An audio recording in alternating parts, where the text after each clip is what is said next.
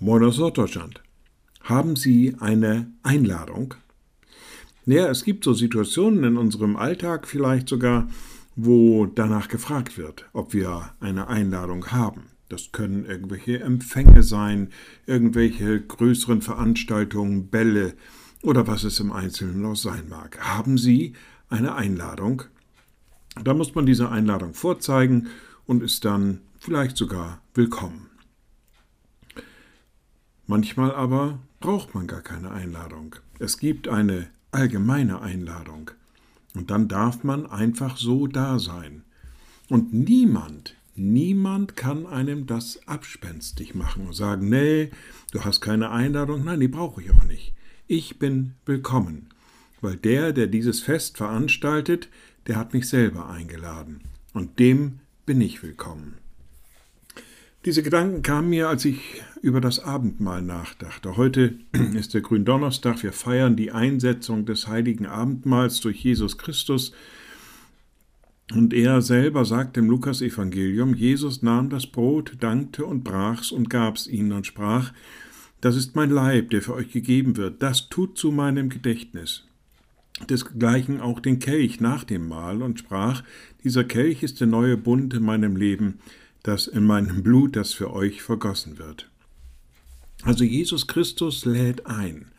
Er hat damals, als er dieses Abendmahl stiftete, keine Bedingungen genannt, unter denen jemand an diesem Abendmahl teilnehmen kann, unter denen jemand dieses Abendmahl überhaupt genießen darf. Jesus Christus stellt keine Bedingungen. Er lädt ein. Die Bedingungen haben sich später Menschen selber ausgedacht, mit irgendwelchen Regularien, mit irgendwelchen Vorschriften, mit irgendwelchen Vorbedingungen, die erfüllt sein müssen.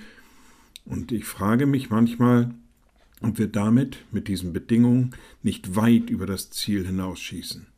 Jesus Christus lädt ein, und welcher Mensch könnte es wagen, diese Einladung einzuschränken?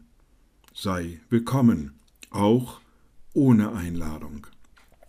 Liebe Schwestern und Brüder, ich lade Sie ein zu einem kurzen Gebet und anschließend zu einem gemeinsamen Vater unser. Ein mächtiger Gott, guter himmlischer Vater, wir kommen zu dir und sagen dir Dank. Du hast uns eingeladen, dir nahe zu sein. Dein Sohn hat Leib und Blut für uns geopfert. Wir dürfen davon genießen.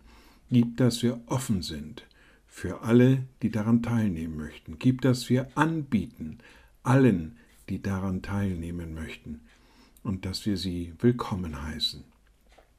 Und wir beten gemeinsam, unser Vater im Himmel, dein Name werde geheiligt, dein Reich komme, dein Wille geschehe wie im Himmel, so auf Erden. Unser tägliches Brot gib uns heute und vergib uns unsere Schuld, wie auch wir vergeben unseren Schuldigern. Und führe uns nicht in Versuchung, sondern erlöse uns von dem Bösen, denn dein ist das Reich und die Kraft und die Herrlichkeit in Ewigkeit. Amen. So seid gesegnet, bleibt behütet und bleibt gesund. Tschüss.